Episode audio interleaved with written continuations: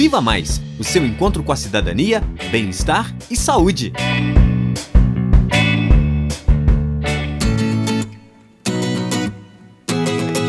Bom, alunos, a aula de hoje é sobre diversidade.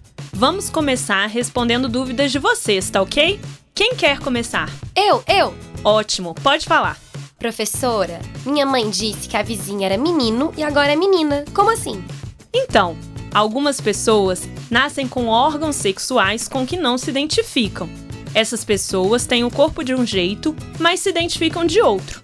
No caso da sua vizinha, ela podia ter o corpo de um menino, mas se sentia como uma menina. Nossa, que complicado!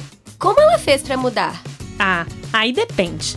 Ela pode não mudar o corpo, mas querer se vestir diferente, cortar o cabelo ou falar de uma forma que ela se identifique. Algumas pessoas podem fazer cirurgias para mudar as características do corpo.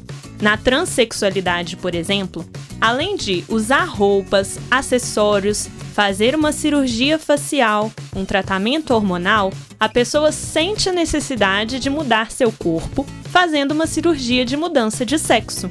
Ah, compreendi. Vou até falar com a minha mãe.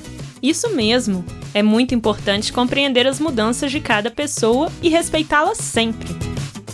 Gostou do programa Viva Mais de hoje? Para mais informações, cola na nossa página do Facebook, Viva Mais UFOP, ou mande um e-mail para vivamaisufop@gmail.com. Até a próxima.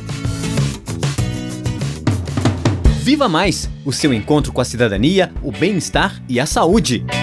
Redação e apresentação: Alba Esperidião e Elisa Bastos. Captação de áudio, edição e sonoplastia: Cimei Gonderim.